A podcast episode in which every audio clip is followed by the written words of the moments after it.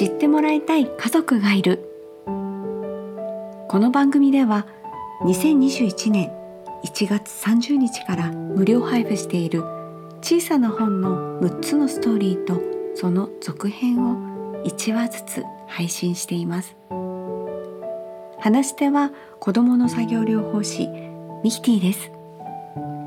ここでお話しする一つ一つのストーリーは私が出会った重度の障害や難病を持つ家族のありのままの本当のお話。耳を澄ませてお聞きください。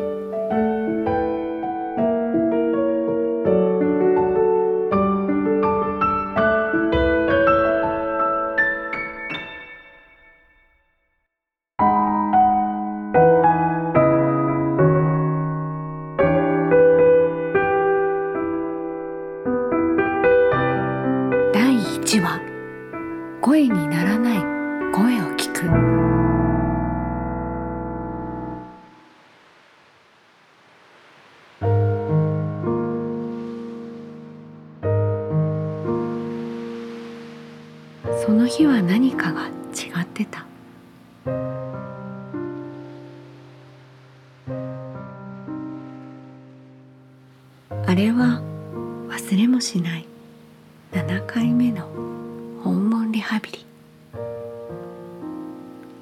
手話歌が始まるいつも見ただけで嫌がるふわふわの白い羽がひまれちゃんの体に触れた時なぜかその日は受け入れることができていた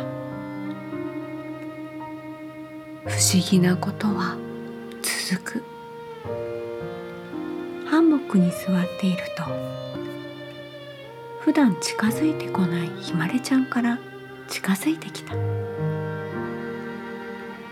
私の頭を触り髪の毛をぐちゃぐちゃにする。小さい両方の手のひらで私の頬を包む。私の目をじっと見る。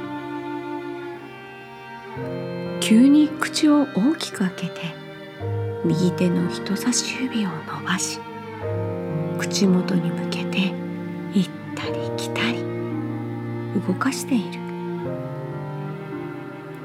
まるで何かを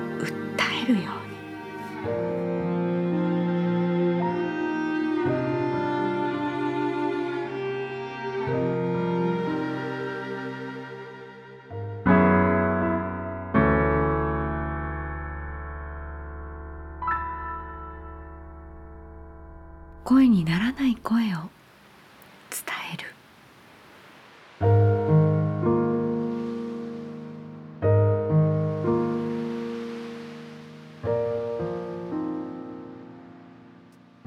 何が何だかわからなかった。思わず私はこう言った「ひまちゃん何かママに言ってほしいの?」ひまれちゃんの口元で揺れる指はまだ続く。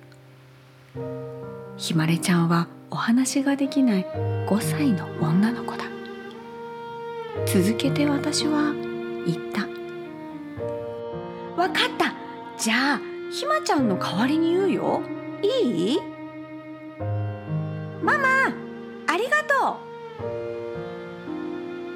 その時だ。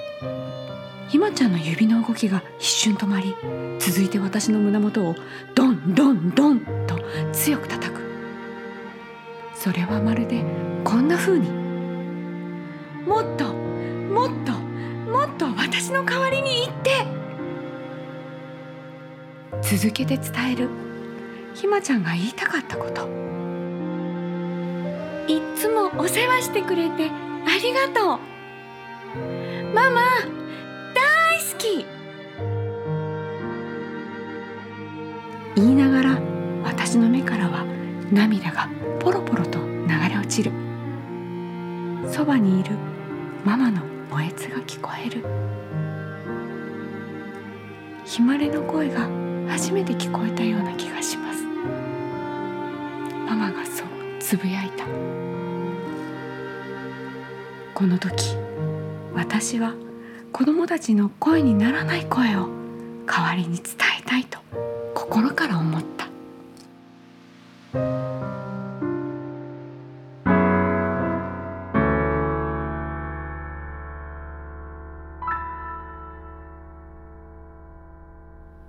ママとひまれちゃん。午後2時17分。おめでとうございます。ひまれちゃんが生まれた時間。それは偶然にもママとパパの結婚記念日の数字と同じだった。ひまれちゃんからママへの一番最初のサプライズだ。緊急帝王切開で生まれた直後先生がひまれちゃんの頬とママの頬をぴったりせてくれた。ひまれちゃんの頬がとっても温かい。生きている。大丈夫。ママは思った。何度も何度もお腹の中で必死で流れてしまわないように。しがみついて過ごしてきたのだろう。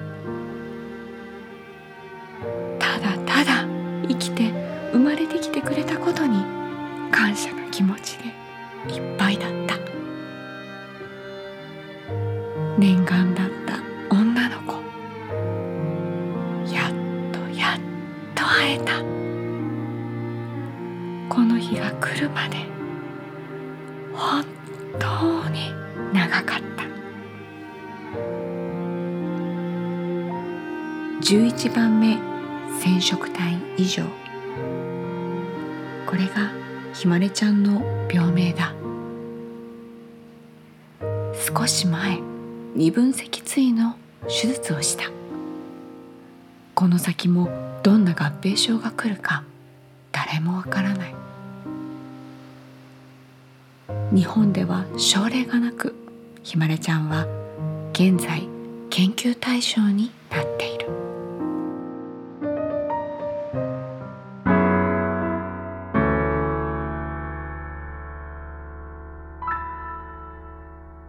お兄ちゃん。早く妹が歩いたり食べたり喋ったりできますように。可愛いいイラストを添えた短冊が飾ってある。お兄ちゃんが2年前の七夕にそう願って書いた。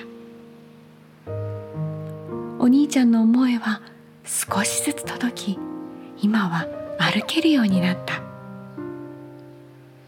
兄ちゃんに聞く。ひまちゃんが何かお兄ちゃんに話そうとしてるのわかる？あうん遊ぼうって。ハンモックに乗りながら答えてくれた。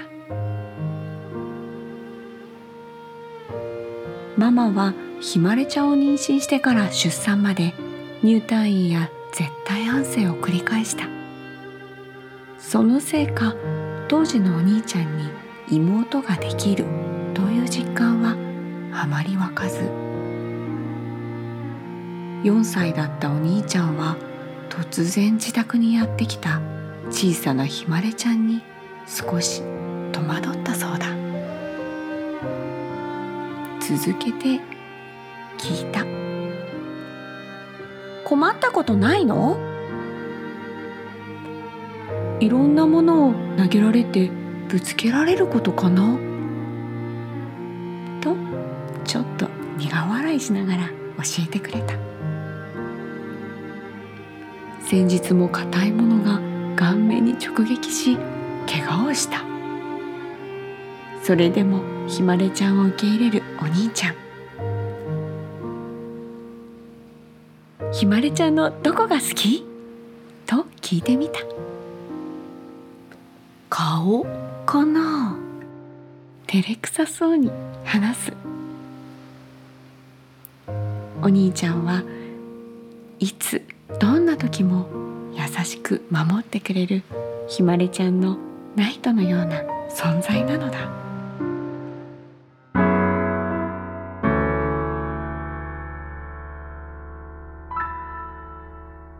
振り返る。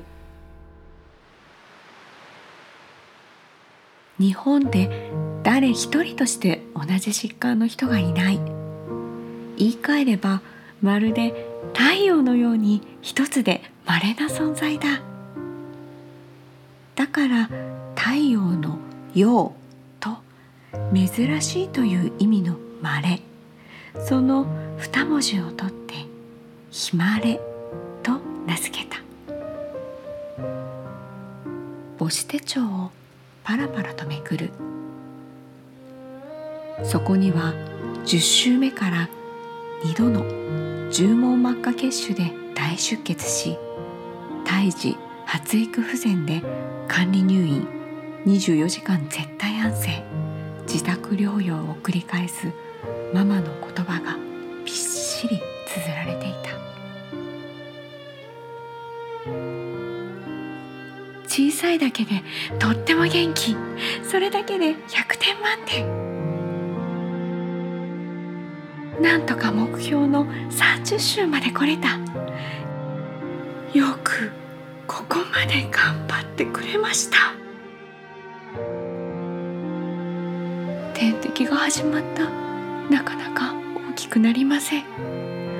お母さん心配で涙が出そうです。もっと強くなりたいです。不安と必死で戦うママの心の叫びだった。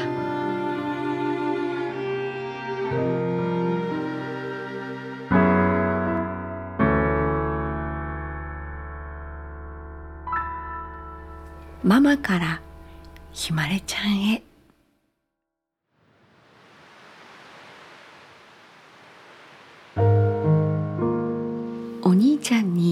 ひまれという妹がいてひまれには優しいお兄ちゃんがいる。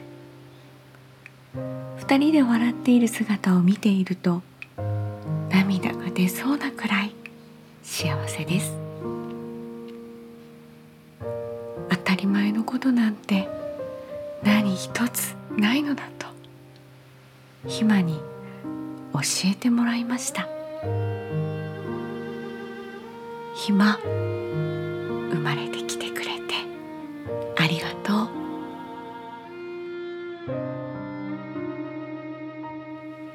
生きることは温かいことだと教えてくれてありがとう。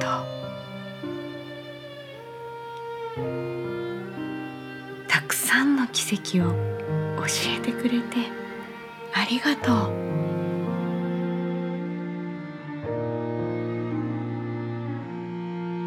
大切なことに気づかせてくれてありがとう。いろんな人に出会わせてくれてありがとう。ありのままを受け入れることを教えてくれてありがとう。笑ってくれてありがとう。これからもゆっくり一緒に。